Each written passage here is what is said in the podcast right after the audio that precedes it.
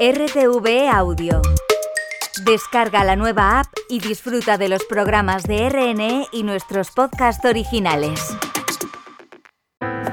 Historia, Modernidad. biografía, Ciencia. música, tendencias, Acontecimiento. cambio, Conflicto. acuerdo, Guerra. paz. Documentos. Radio Nacional de España.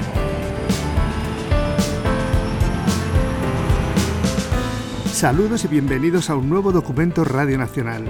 Hoy hacemos parada en la estación de la lírica para pasear por la morada poética de Luis Rosales. Perteneciente a la generación del 36, Rosales encendió su obra tras el fulgor de la del 27 buscando su propia llama. La encontró en la llamada poesía total, mezcla de géneros entre el clasicismo y la modernidad. Juan Ballesteros nos conduce por la casa de Luis Rosales, encendida continuamente por un pasado cíclico. Efectivamente, Miguel Ángel, Rosales es el escritor de la memoria encendida, ya que su obra va y viene del pasado como un rostro en cada ola. Náufrago metódico, desordenó el tiempo de su obra, guiado únicamente por el contenido de su corazón. Se lo rompió la muerte de su amigo Federico, cuyo fantasma ocupó ya para siempre su casa apagada desde entonces. Quienes entran a tientas y sin prejuicios en la poesía de este optimista que partió del desengaño, lo resucitan a diario sorprendidos por la intensidad de sus imágenes. Tal vez para escribir hay que empezar por el principio. Y el principio es cambiar nuestra actitud vital, cambiarla totalmente, ya lo sabe. Hay que enterrarse un poco para llegar a las raíces. Cuando yo defiendo que Luis es uno de los grandes poetas del siglo XX, mm, lo defiendo porque hay libros que a mí me parecen decisivos a partir del el contenido del corazón. Una palabra imprecisable. Es un poeta plural, mm, de contrastes. Es un poeta que aúna diferentes estéticas. Eh, Siempre empiezo a escribir sin saber cómo empieza un poema. Al día de hoy es una poesía vigente, es una poesía moderna. Y ahora empieza a dolerme lo que escribo. Ahora me está doliendo. Tiene razón Gibson cuando dice que hizo todo lo posible por salvar a. Federico García Lorca. Federico era inocente y por eso murió. Yo debiera haber muerto con él. Y palabra de honor.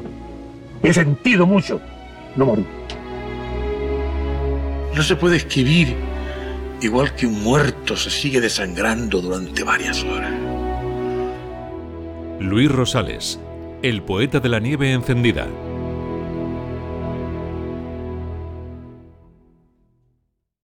¿Cuántas cosas hay en la biografía que no nos representan? De todo lo que hacemos, ¿cuáles son los hechos que realmente nos definen? Reto mayúsculo el de biografiar con precisión a Luis Rosales, autor además del famoso poema Autobiografía. Para no incurrir en errores, lo mejor es poner luz y acudir a la casa encendida actual, a la vivienda de su único hijo, Luis Cristóbal Rosales Fouz, el lugar donde se guarda la memoria del escritor que tuvo más presente su pasado. Pues mira, aquí tenemos el discípulo del aire, que así se llama el catálogo que hizo la Junta de Andalucía en el año 2010. Luis Rosales nació en Granada el 31 de mayo de 1910 a las 11 de la mañana. Fue el cuarto hijo de una sucesión de ocho. Los hijos que Dios quiso, según el ideario del catoliquísimo matrimonio Rosales Camacho. Cuando Luis, el cuarto de ellos, cumple cinco años, la familia se traslada a la casa de la calle Angulo. Tres pisos, 23 habitaciones, torre y patio granaíno. Con cinco años me llevaron al colegio de Calderón, que estaba en el final de la calle de Puentezuela. Estaba en un colegio de monjas, eh, llegó tarde, estaba en el recreo, tuvo que ir al cuarto de baño, le castigaron. Es un poema maravilloso. No resiste. Entre en el cuarto de las conejas y vístase de niña. Sí, señor. Así fue. Y cuando todo estaba terminado, me puse en la cabeza un sombrero de niña. Y aquel sombrero era la muerte de mis padres. Mis abuelos eran Miguel Rosales Vallecillo y Esperanza Camacho Corona. Miguel, mi abuelo, tenía una tienda en la plaza de Rambla eh, en Granada, que era muy, muy conocida.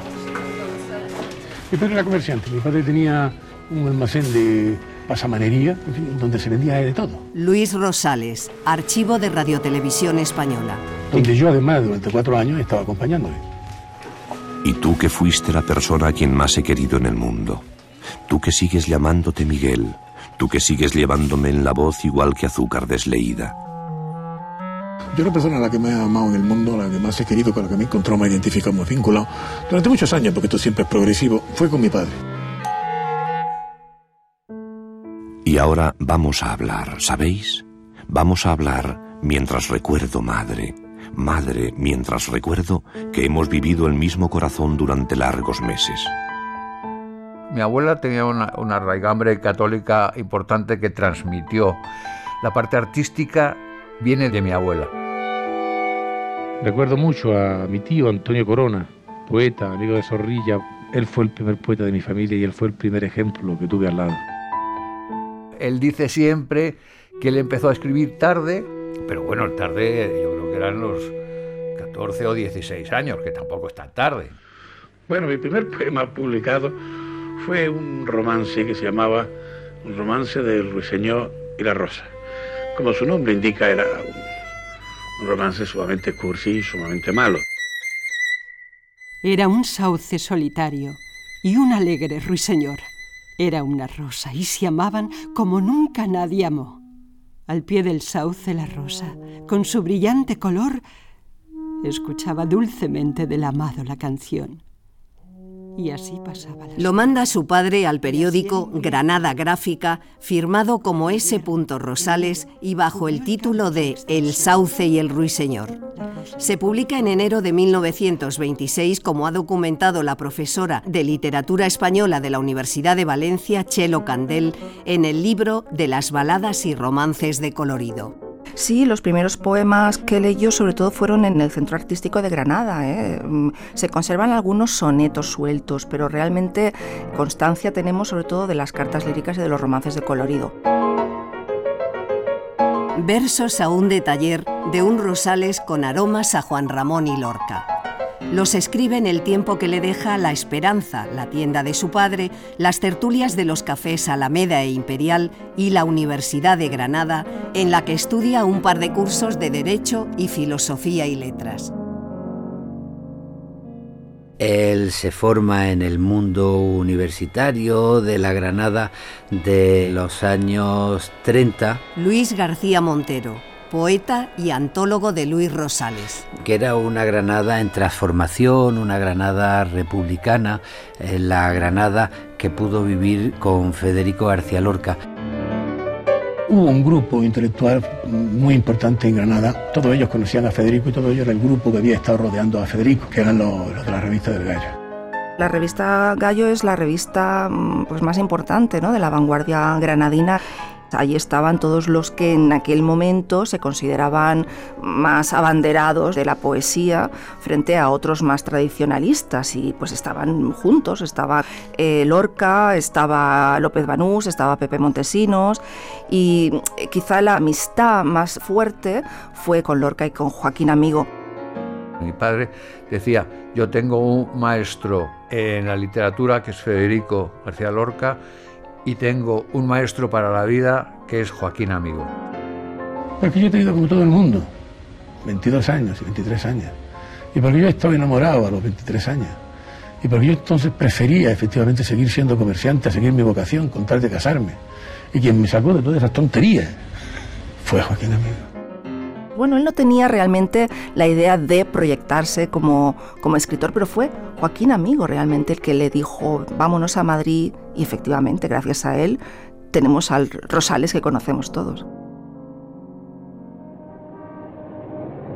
Creo que llegué a Madrid en el mes de septiembre, y ya entonces me empujaron los huesos a una fonda que era un poco viuda, pues estaba regida por una dama joven llamada Berenguela.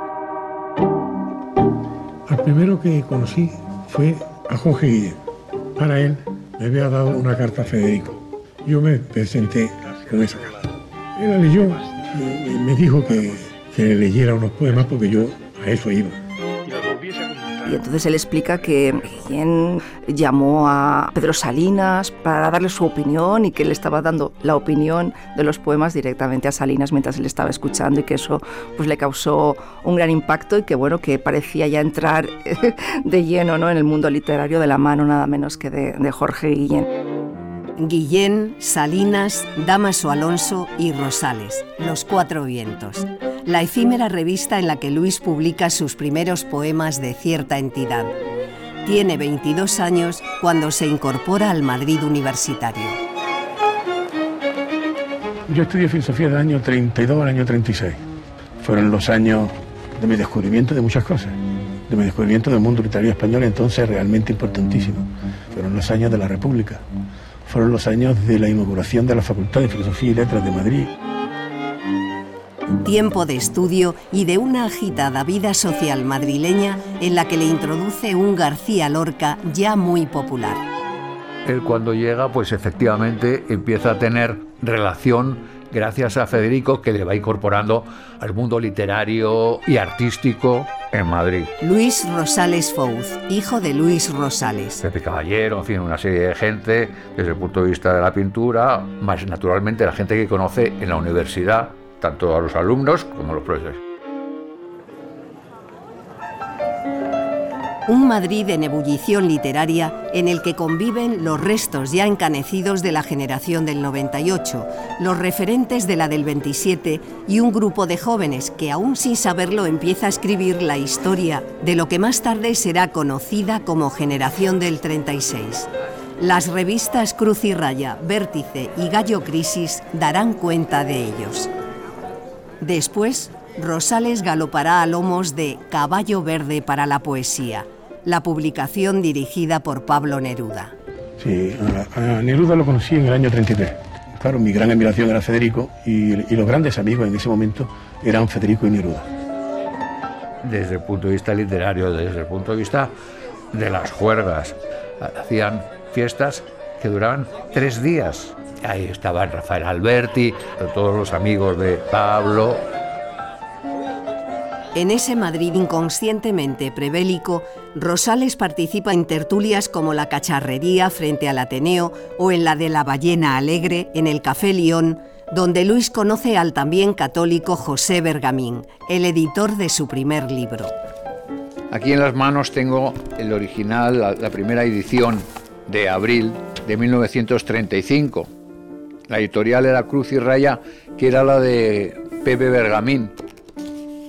Ya está perdida la guirnalda de nieve del encanto. Silencio tiene el mar que amaste tanto. Silencio el corazón que no te olvida. No Aun siendo abril, nieva en Rosales, porque la nieve, ya desde sus primeros poemas adolescentes y durante toda su vida poética, será una de las imágenes más repetidas de este maestro de la metáfora. Nieve que es pantalla sobre la que proyecta su memoria. La nieve fácil de los muertos que viven y los muertos que mueren sin vivir. Los pastores son de nieve recién pisada, de beso que tarda un poco. De ese espejo de nieve simultánea, mientras seguía contándome su sueño, como si no... Nieve que cuaja hasta en los títulos. Ejemplos. Canción de la nieve que unifica el mundo, del retablo. O Callando hacia la nieve, de este abril amoroso con nombre propio. Gabriel está dedicado a su novia en aquellos tiempos de la universidad, a Lola Monereo. Abrir es un libro que tiene la herencia tradicionalista de una generación del 27 que había reivindicado la estrofa y que une pues los intentos de un lenguaje pues más llamativo, más luminoso, pero con la tradición de Góngora, de Garcilaso. Es un libro que está en plena vanguardia, pero que al mismo tiempo aporta otras huellas clasicistas, intimistas. Es un libro de mezcla, que quizás sea la palabra que mejor definiría ¿no? el eclecticismo a Luis Rosales. Yo escribí un libro, el libro gustó, pero yo me daba cuenta naturalmente que era un libro de poesía, un libro de versos. Un verso sobre otro verso, pero no un libro de poemas.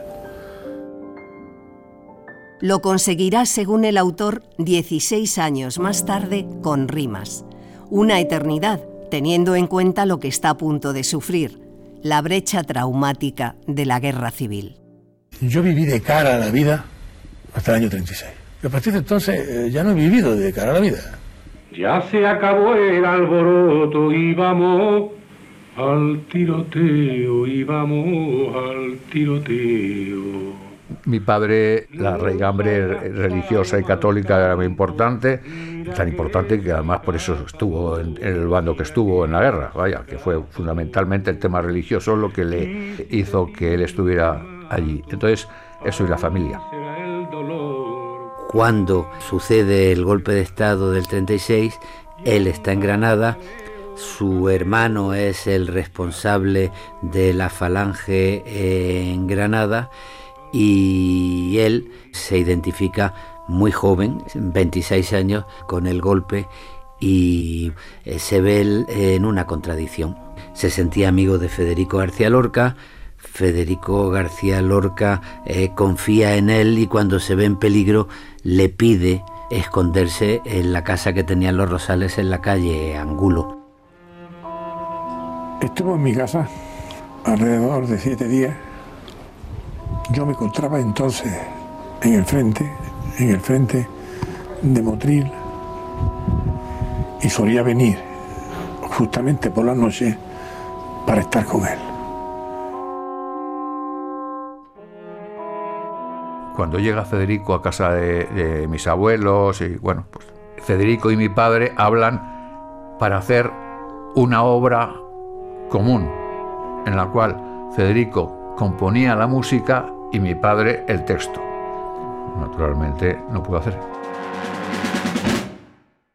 Cuando fue a mi casa no iba para protegerse naturalmente de ningún peligro, iba para protegerse de las molestias que le habían ocasionado, es decir, que en un momento determinado le habían registrado los papeles, que en algún momento determinado le habían eh, maltratado de palabras de obra.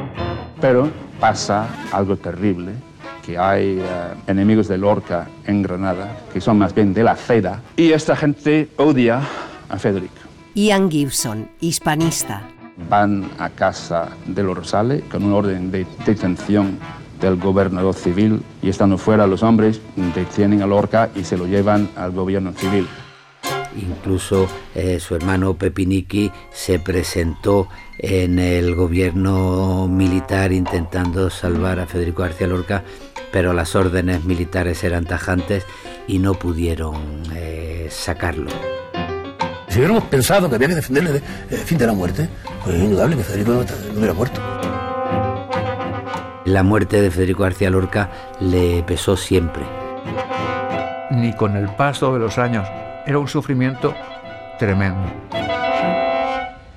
Pensar que pudiera morir una persona como Federico. Cómo murió y por lo que murió, es una lección que cuando se vive no se olvida. Verde que te quiero. Herida abierta de Federico. Las espinas perennes de un Rosales que no solo perdió a ese amigo en aquella guerra incivil. Joaquín, amigo hasta en el apellido, fue arrojado por el Tajo de Ronda por los republicanos. Sobre la mar. Además, durante mucho tiempo, Rosales vio oscurecida socialmente la luminosidad de sus versos por la sombra de la muerte de Lorca. Doble luto, verdinegro para el poeta amigo.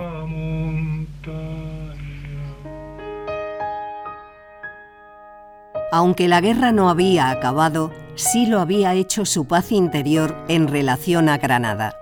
Nunca más vivió allí. En el verano del 37 se marcha a Pamplona. Allí forma parte de la Agencia de Información, Control y Colaboraciones de Falange Española, firmando en el periódico Arriba España junto a Torrente Ballester, Luis Felipe Vivanco o Pedro Laín. Le conocí entonces y debo decir que vino a parar allí por apartarse de Granada. Pedro Laín Entralgo, académico y amigo de Luis Rosales. Para él fue un trauma el hecho de que su, de su casa hubiese sacado a Federico. Poco después, Rosales se incorpora a la revista Jerarquía y cuando en marzo del 38 Dionisio Ridruejo es nombrado jefe nacional de propaganda con sede en Burgos, reclama a Luis para formar parte de la sección de ediciones. Allí conoce a su futura mujer. El día 8 de marzo de 1938 llegué yo de Salamanca a Burgos. Me había ido a buscar Pedro Laín me llegó, me presentó a Dionisio Rizruejo, a Luis Rosales, Felipe Ibanco, a José Antonio Jiménez Arnao. María Fouz, esposa de Luis Rosales, archivo de Radiotelevisión Española. Comí con todos ellos, la mujer de Pedro Laín, y Luis se metía mucho conmigo. Yo entonces pensé que sí, que le había gustado.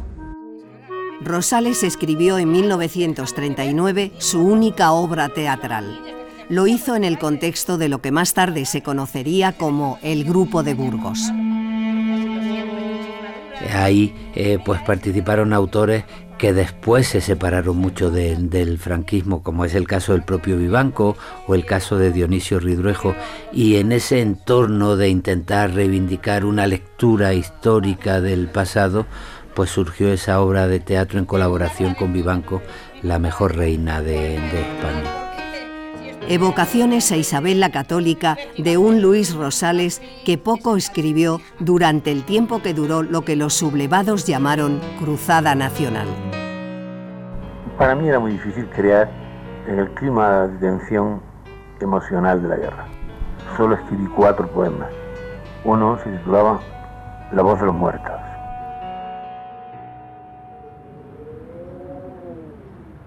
Calla. Tienes que oírla. Es la voz de los muertos. Polvo en el aire. Polvo donde se aventa España. Abre a la luz los ojos que nunca amanecieron. Y las islas recuerdan que las unió la espuma. Y los mortales oyen. Todo está desolado como un lecho vacío. Terminada la guerra, Rosales vuelve a un Madrid a media voz, la voz de los vivos. Se oye en tertulias retomadas como la del Café León, un marco literario intergeneracional. Después de la guerra, Manuel Machado y Gerardo Diego y Cosío, de esa generación. Bueno, de la generación del 27. Luego, de la, de la generación del 98, la generación del 36 y la generación del 27 hubo representantes en esa tertulia. Allí nos reuníamos y hacíamos pues todos los días una revista, pero una revista hablada. La revista escrita Escorial la crea Rosales como secretario junto a Ridruejo, que será su director. En sus páginas tendrán cabida autores de distintas ideologías, en línea con la pretensión de sus editores de unir con la cultura lo que la política había fracturado se va dando nombre a lo que será la generación del 36.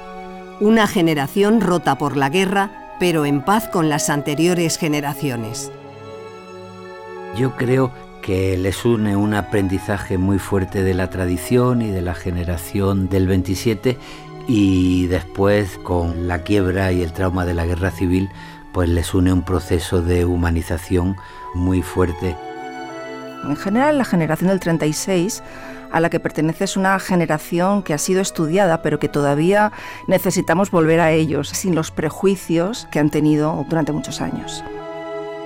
La generación del 27 nos había dado un dominio de la calidad del verso, un dominio de la palabra. Al mismo tiempo, la poesía de la generación del 98 tenía una hondura temática que jamás había vuelto a tener, como no fuera que lo remontáramos al siglo XVI o al siglo XVII.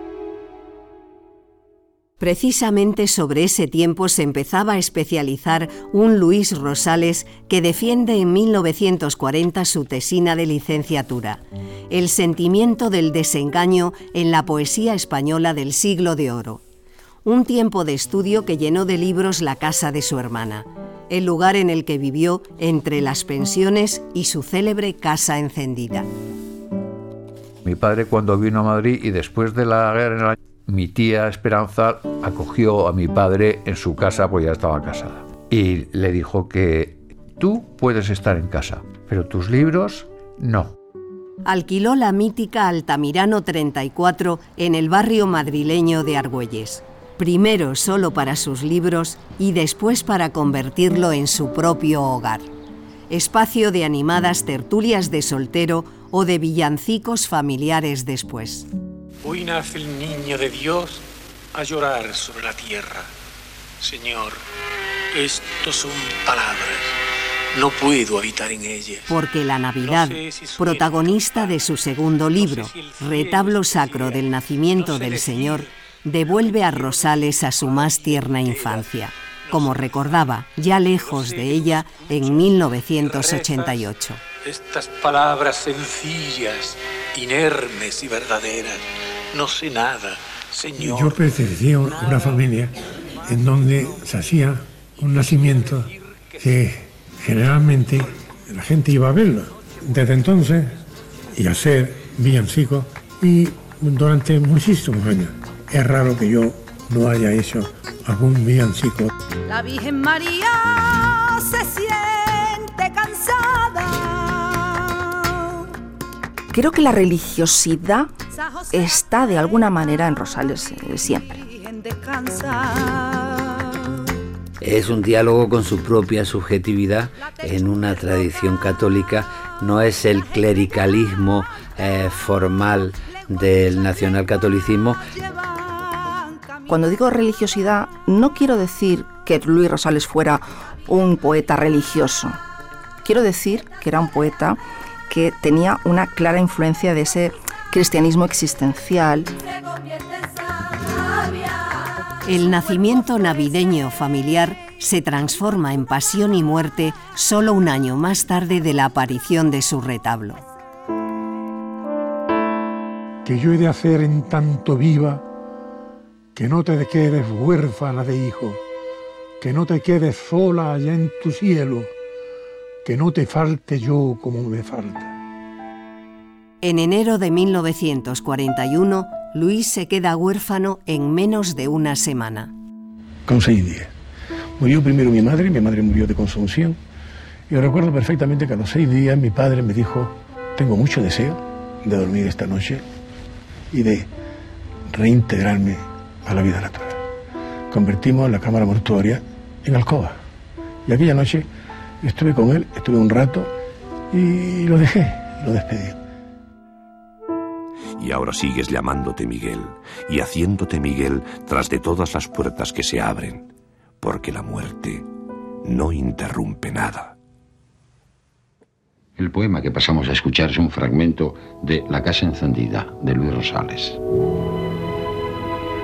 Vi que era bella, que era indeleble y rubia como un agua con sol, y que tenía los ojos juntos y apretados como dentro de un beso, como dentro de un labio que... Hombre, lo que te puedo decir es que si hay algo fortuito en mi vida, en mi vida de creación, es justamente la creación de ese poema. Con una mirada titilante aún y restregándose los ojos, un día llegó a, a, su casa, al terminal 34, sexto izquierda, la casa encendida, había quedado para cenar. Pues, estaba conmigo y no me acompañaba demasiado una persona que era americana. Y de pronto recordó que tenía una obligación. Tú me esperas, no tardaré más de dos horas. Entonces me quedé tan absolutamente comprendiendo que lo que me estaba ocurriendo era absurdo. Y entonces escribí el arranque que nos conduce siempre hacia el país. Lo leyó y dijo, hombre, esto no está mal, lo puedo seguir. Lo mismo que la palabra de Dios. Se lo leía a Leopoldo, a Leopoldo Panero, me dijo algo que yo ya también pensaba, debía de continuarse. Y lo continué. Nos hace de madera. Y al día siguiente ya se encerró, estuvo siete días escribiendo que nada más paraba por la noche, muy por la noche, que tenía a todos sus amigos, estoy hablando de cinco, seis, siete, ocho personas que le esperaban en el bar Paco de abajo, esperando a que terminara. Y les leía lo que había escrito. Todo llega en la vida por sus pasos contados. La primavera y el verano, la ignorancia y la lluvia. Es un libro importante porque añade varias cosas nuevas que hasta ese momento, bueno, pues no, no eran tan frecuentes en poesía. Chelo Candel, profesora de literatura española, Universidad de Valencia. Llama la atención, por ejemplo, que aparezca un soneto clásico como prólogo, zaguán, a esa gran metáfora de la casa encendida, y que después aparezcan sobre todo dos aspectos que llaman la atención. Por una parte, el tono coloquial no era lo normal en esa época y también el lenguaje narrativo. Y lo tienen tranquilo y festejado. Pero aparte de eso, es un libro que está lleno de metáforas, símbolos, hay una huella importante también del surrealismo. Que no tengo invitado, que me estoy convocando y reuniendo a mí mismo. En 1967, Luis Rosales hará una reforma en la Casa Encendida y ya aparecerán su padre y su hijo. María Fouz estará en ambas ediciones. En la primera, la del 49, como novia, pero por poco tiempo. Yo reuní todas las palabras y abrazándote entonces, te puse para siempre. Te puse para siempre sobre los labios el nombre de María. Y ni yo pensaba en casarme, ni yo creo, ¿no? Y un día, pues de pronto empezó a escribir La Casa Encendida y pone María, la Casa Encendida es para ti. Todo el mundo pensó que aquello era una declaración. Sí, hay un momento en la vida en que pesa la soledad, en que la soltería se convierte en, en soledad y lo que es más grave, la soledad se convierte en soltería. Y entonces necesitas casarte. Casamos en una iglesia en la capilla de la Universidad de Alcalá de Henares. Mi padre se casa con 40 años, en el año 50, yo nazco en el 52, y mi madre tenía 5 años menos. Venimos a Madrid a cambiarnos de ropa y organizamos nuestro viaje de novios. Nos metemos en el expreso de Granada, Madrid-Granada. María Fouz, esposa de Luis Rosales. Cuando estábamos llegando a Granada, yo me emocioné.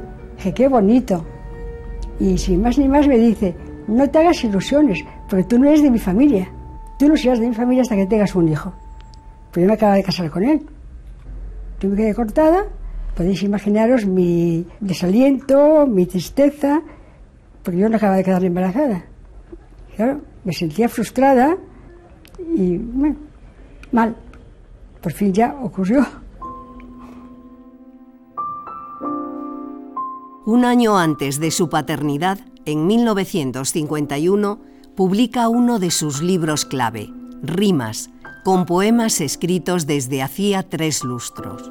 Incluye títulos como La nieve niña o La última luz y Tú sí lo llamarás, en cuyos versos sigue nevando. Como un poco de nieve atardeciendo que sabe que atardece. Y yo querría cegar del corazón.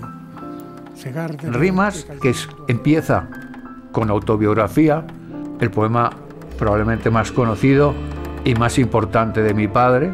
Como el náufrago metódico que contase las olas que le bastan para morir y las contase y las volviese a contar para evitar errores. errores. Hasta la última, hasta aquella que tiene la estatura de un niño y le cubre la frente. Así he vivido yo, con la vaga prudencia de caballo, caballo de cartón en el baño, sabiendo que jamás me he equivocado en nada, sino en las cosas que yo más quería.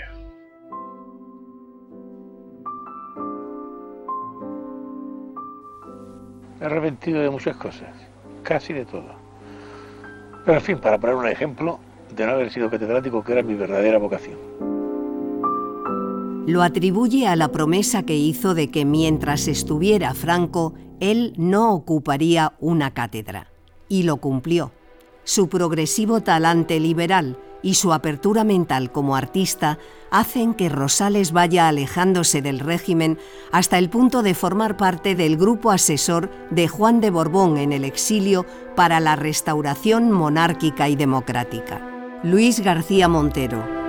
La figura de Luis fue muy representativa porque participa en esos movimientos, pero después se pone a dirigir cuadernos hispanoamericanos o se pone a dirigir instituciones culturales y lo hace con un sentido liberal de facilitar colaboraciones de gente que no se identificaba con el régimen, ¿no? Efectivamente, tras Rimas, que obtiene el Premio Nacional de Literatura, Luis Rosales asume en 1953 la dirección de Cuadernos Hispanoamericanos hasta que dimitió en 1963 por un artículo de Ramón de García Sol sobre el asesinato de Lorca que la censura obligó a eliminar. La poeta Francisca Aguirre fue su secretaria. Trabajamos muy conjuntados y aunque éramos todos con ideologías muy distintas, yo era la hija de un republicano, pero todos trabajábamos bien. Pero el no catedrático Rosales hace su propia carrera académica durante décadas investigando y escribiendo sobre los grandes autores renacentistas y barrocos españoles. Hay vida más allá de la poesía rosaliana. Es un autor que tiene una obra ensayística muy importante. Tiene libros como Cervantes y la libertad, un libro muy importante en el año 60, El sentimiento del desengaño, un título también muy barroco, en fin, la poesía del siglo de oro tiene muchísimos textos ensayísticos. Félix Grande, poeta y amigo de Luis Rosales. El libro de Luis Rosales sobre Cervantes es una lección de conocimiento del barroco, por supuesto de conocimiento de Cervantes, y una prueba de que la virginidad poética no es nunca producto de la improvisación. Las más de mil páginas divididas en dos tomos de Cervantes y la Libertad, una densa obra prologada por el filólogo e historiador Ramón Menéndez Pidal, fue también el prólogo de la entrada de Luis Rosales en la Real Academia de la Lengua. Ocupará la letra C mayúscula, la C del mayúsculo Cervantes. El poeta Luis Rosales ocupa actualmente la silla C. Es granadino también. ¿Qué opina Rosales del Caballero de la Rosa? Que para mí fue una extraordinaria alegría el poder ocupar, aunque fuese inmerecidamente, su sillón. Tras la muerte de Ramón Pérez de Ayala, Rosales es elegido académico numerario de la Real Academia Española de la Lengua. Ingresará en ella el 19 de abril de 1964. Con el poeta Luis Rosales entra por primera vez la poesía de esa generación. Señores académicos, nadie con menos méritos que quien os habla para ocupar esta tribuna. Yo elegí la academia como escudo protector. Yo era, y sigo siendo, un indefendido. Necesitaba una titularidad y para tenerla escogí la academia. El discurso de ingreso en la RAE fue el primero que escribió Luis en su nueva casa de Cercedilla, en la Sierra madrileña. Más nieve y sobre todo más sosiego veraniego. Será ese ya el sitio en el que creará todos sus textos. La vocación se torna en vacación. La alegría del verano es la alegría de inventar la palabra que me inventa y volver a encontrar en la poesía. Escribo en verano. Generalmente hago poesía y todos mis últimos libros los he escrito de la misma manera. Él se levantaba temprano, se ponía a regar y a pensar. Desayunábamos sobre las 10 de la mañana aproximadamente y después a las 11 ya se ponía a trabajar. Después del suculento desayuno me tomaba una copa de coñac entera y una sin patina. Y después iba bebiéndome el coñac sorbo a sorbo. Y estaba sin levantarme de la mesa hasta las siete y media o las ocho. Nos llamaba a mi madre y a mí y nos leía. Él decía que en la poesía es importantísimo oír tu poesía. Conduce siempre hacia el país. Madre e hijo le oyeron leer en alto, por ejemplo, La cadena de nieve de El contenido del corazón en 1969, un libro que venía de lejos, de un antiguo compromiso. Continuó el corazón es un libro que mi padre le prometió a su padre escribir sobre su madre, sobre mi abuela. Y yo quiero deciros... Días antes de morir, recuerdo que me dijo las siguientes palabras. Mira Luis, yo tengo el mejor papel que se fabrica en el mundo. Y me agradaría que escribieses en él. un libro de recuerdo de, de mamá. Y efectivamente durante 15 años escribí ese libro, que ha sido el cumplimiento de una promesa. Libro importante porque, aunque está escrito en prosa, en prosa poética, según el propio autor es el que fija definitivamente su estilo como poeta, creador de fecundos contrastes. Él, por una parte, busca la afirmación y por otra la melancolía, el vitalismo y la conciencia de la pérdida, y al mismo tiempo en su obra encontramos las apuestas por la imaginación y por la rebeldía ante el lenguaje y el uso de las tradiciones y de la palabra medida y de las herencias que se aceptan y se desarrollan personalmente.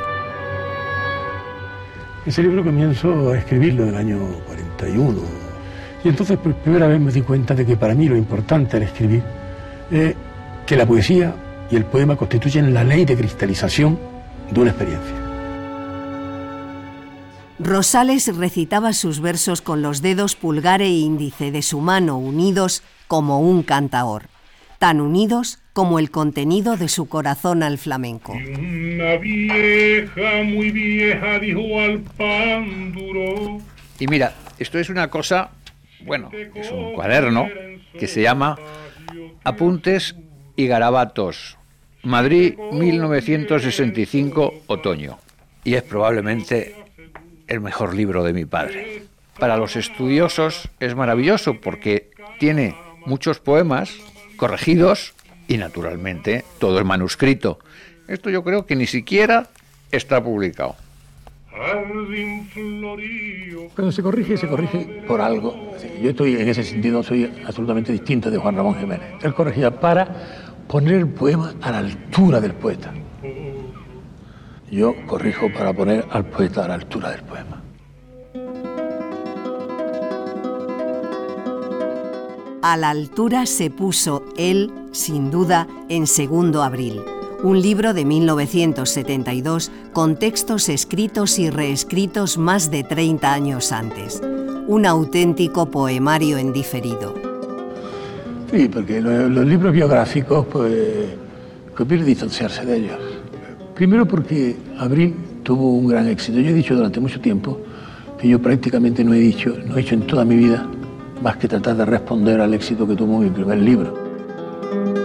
Títulos de paso, como Canciones en 1973, donde además de poemas nevados como este El mundo sigue siendo una creación abierta, el ojo que no encuentra su semblante y el mendigo de nieve agonizante que lava sus harapos en el mar.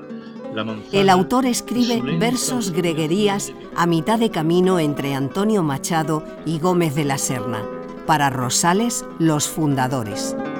Es verdad, y con versos que llevan el ingenio hasta casi hasta el aforismo.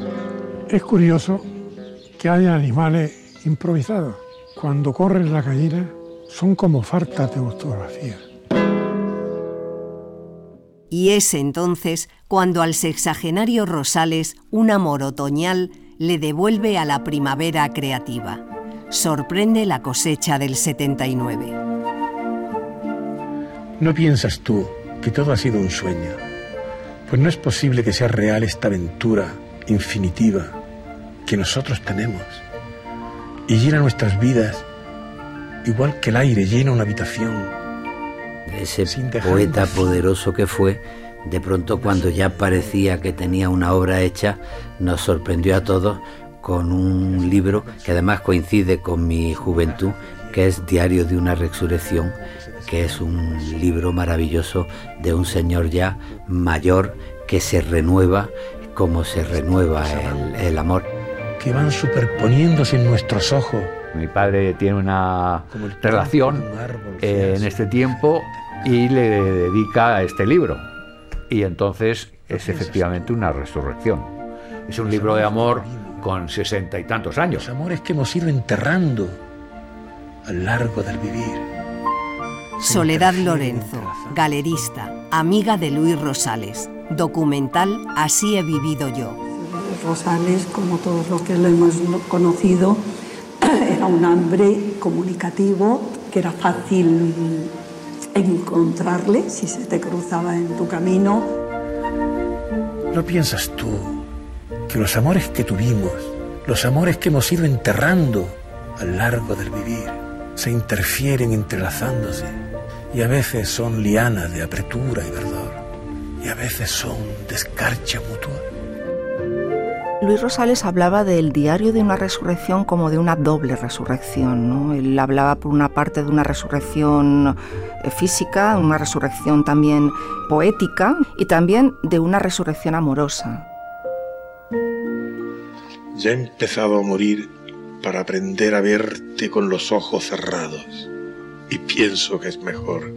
Para toda la vida no basta un solo amor. Tal vez el nuestro sea para toda la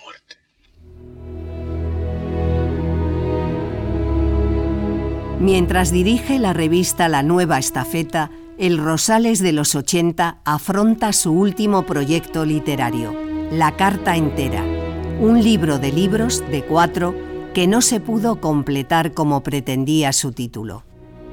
Yo le llamaba La Carta Entera justamente porque lo que yo quería hacer ahí es dar testimonio de el tiempo en que yo he vivido en realidad estaba concebida como una trilogía. Eh, se publicaron tres libros, uno La Almadraba en el año 80.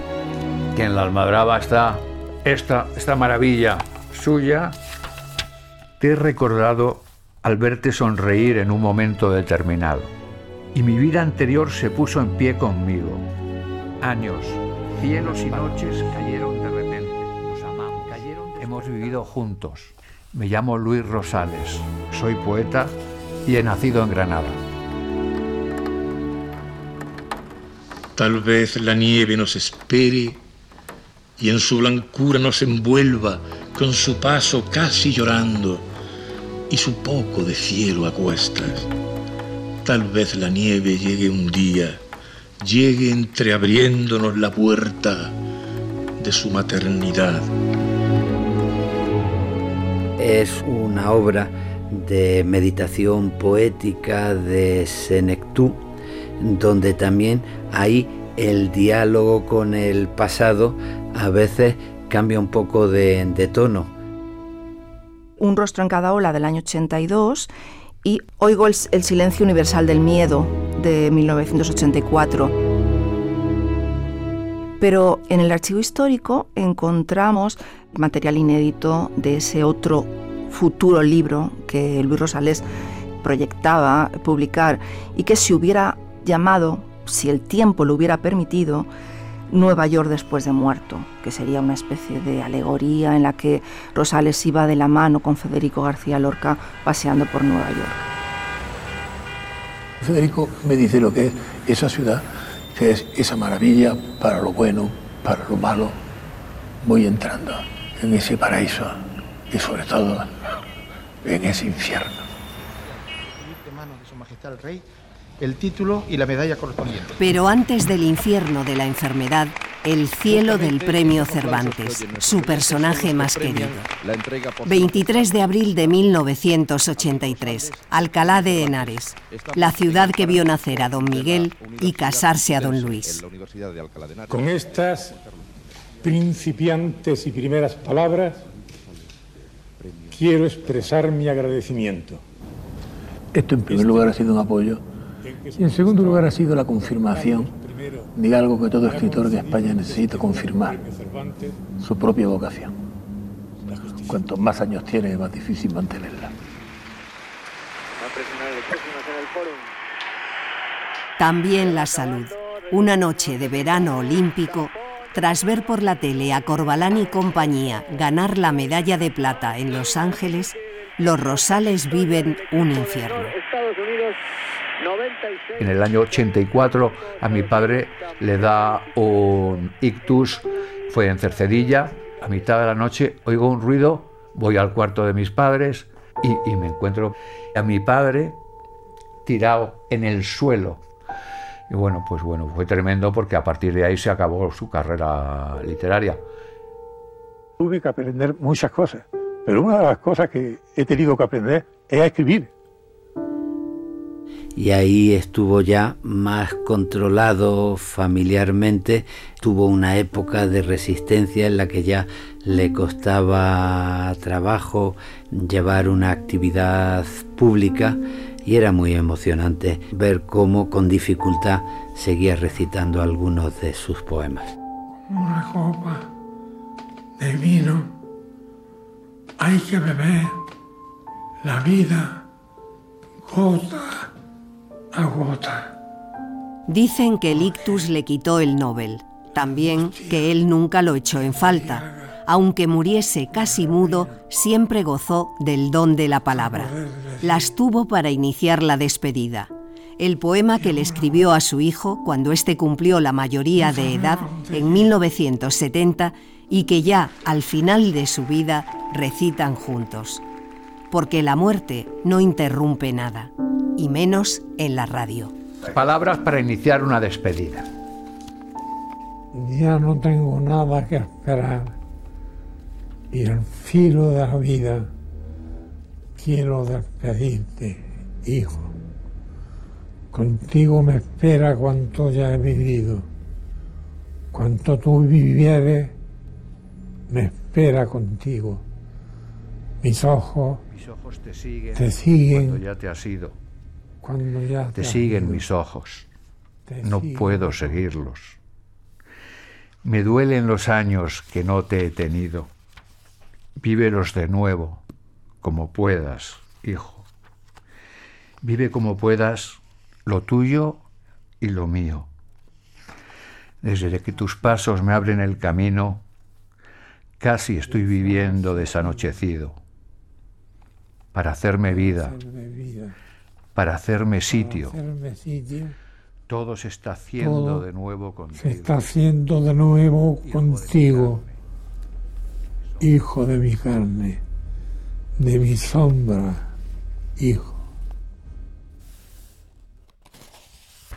La vida del autor de La Casa Encendida se apagó el 24 de octubre de 1992 en la Clínica Puerta de Hierro de Madrid a los 82 años de edad.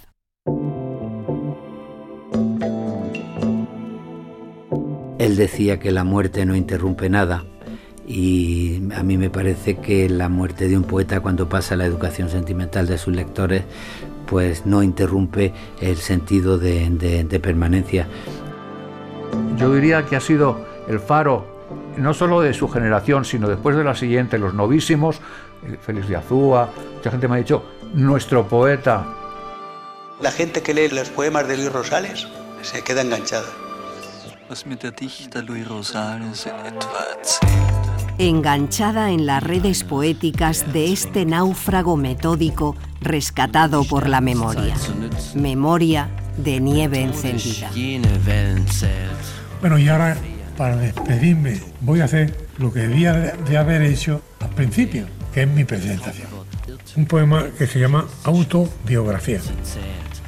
Como el náufrago metódico que contase las olas Luis Rosales, el poeta de la nieve encendida.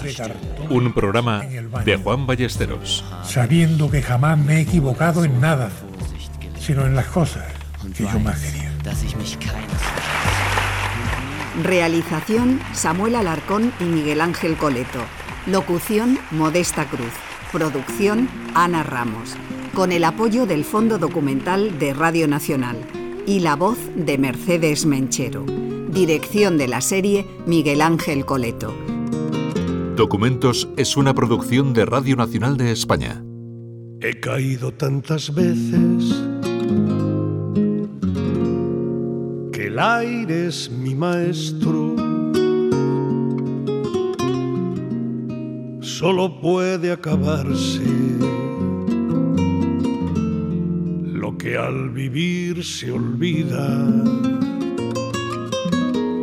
Si nuestro amor fue siempre como una despedida.